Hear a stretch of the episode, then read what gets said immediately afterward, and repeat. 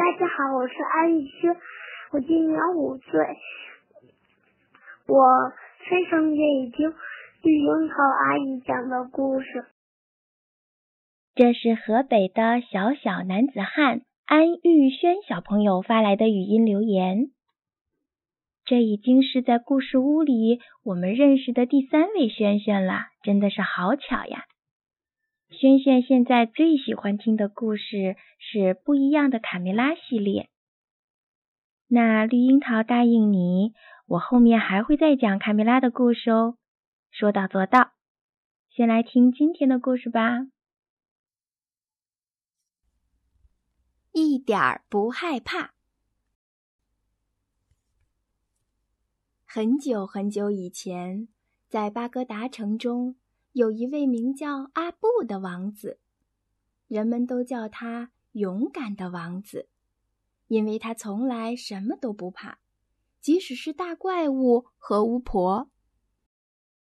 只有阿布的父亲，巴格达最有权力的哈里发，没有被儿子的壮举所迷住。一天，哈里发对阿布说：“哦，我的儿子。”事实上，真正的勇敢是战胜自己的恐惧。那些从来都不懂得害怕的人，在面对危险的时候没有恐惧，也就没有什么可战胜的。如果你希望有一天可以继承我的王位，就去撒马吧，到那加米术士的身边。直到你了解了恐惧，并且战胜了它，再回来。阿布把一粒杏仁儿装在自己的小包里，就出发了。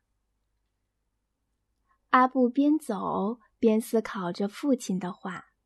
他穿过了田野、城市和乡村。一天，他停下来吃着杏仁儿，一个橄榄商跑了过来。王子，王子！商人叫着：“一个贪吃的大怪物正在吃我仓库里的橄榄，求求您把它赶走吧。”于是阿布进入了商人的仓库，赶走了吃橄榄的怪物。唉，太可惜了，还是不害怕。”阿布喃喃地说。然后王子拿了一颗橄榄，扔进了自己的包里。又一天，阿布正准备吃自己的橄榄，一位卖无花果的姑娘跑了过来。“王子，王子，您的壮举被编成诗歌，到处传唱，求您可怜可怜我们，把那只在市场上咬人的巨型大猫杀死吧。”于是阿布杀死了大猫，还把它剁成了肉丸。唉，还是不害怕。阿布遗憾地说，然后拿了一颗无花果扔进了自己的包里。最终，阿布来到了宏伟的萨马，他去拜访了纳加米术士。“你好啊，纳加米！我穿过了好几个国家，可是从来没有遇到过让我感到恐惧的东西。你知道我在哪里可以找到它吗？”术士回答道。在城市的出口有一座宫殿，月木公主被囚禁在那里，已经沉睡了上千年。去给她一个吻吧，然后你就可以找到你寻找的东西了。很快，阿布就来到了这座宫殿。他围着宫殿绕了一圈，找到了一个小门儿。他推开小门，走进了黑黝黝、弯弯曲曲的走廊。阿布每个晚上都沿着这些走廊行走，身后跟着一支幽灵组成的军队。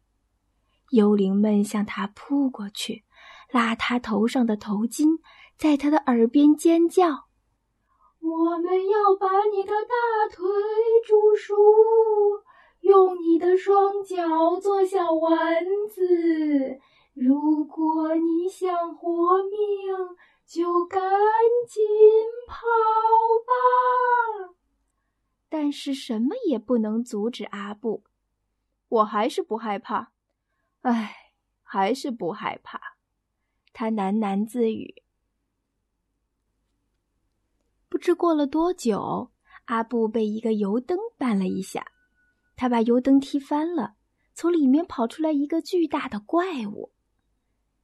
他的嘴里长着成千上万颗尖尖的牙齿，指甲就是他的刀，脖子上挂着条项链，上面穿着三把钥匙。他的身体发出蓝色的光，照亮了一个球式的小门，门上有三把锁。巨人咆哮着：“你是谁？敢把我吵醒？”快点给我讲个故事！如果你的故事好听，我就回去睡觉；如果你的故事很蠢，我就吃了你。阿布给他讲了一位最勇敢的小王子的历险记，这个故事很好听。巨人又睡着了。阿布立刻把他脖子上的项链摘了下来，他打开了囚室的门，走了进去。月木公主睡在一张非常美丽的玫瑰花床上，一看到漂亮的公主，阿布就感到自己的心砰砰的跳得厉害，他双腿发抖，嘴巴干得像纸板一样，一滴汗珠从背上流了下来。阿布喃喃地说：“我这是怎么了？我是正在经历恐惧吗？这种恐惧与阿布事先想象的一点都不一样，这是一种最深的恐惧。阿布害怕公主醒来以后会不喜欢他，因为阿布已经爱上她了。阿布知道这时应该去吻公主。”这样她才会醒来，但他犹豫了。他问了自己上千个问题，然后慢慢的弯下身去，把脸贴近了公主。等了很长很长时间，他才鼓足勇气去亲吻公主。月木公主睁开了紧闭的双眼，她凝视着王子，微笑着低语：“哦，我勇敢的王子。”我是多么爱你呀！就这样，当阿布第一次感到恐惧的时候，他也赢得了最美好的幸福。这两个相爱的人离开了宫殿，快马加鞭的回到了巴格达，继承了哈里发的王国。小朋友们，现在你知道啦，最大的勇敢并不是不害怕，而是虽然害怕。却有勇气去战胜它。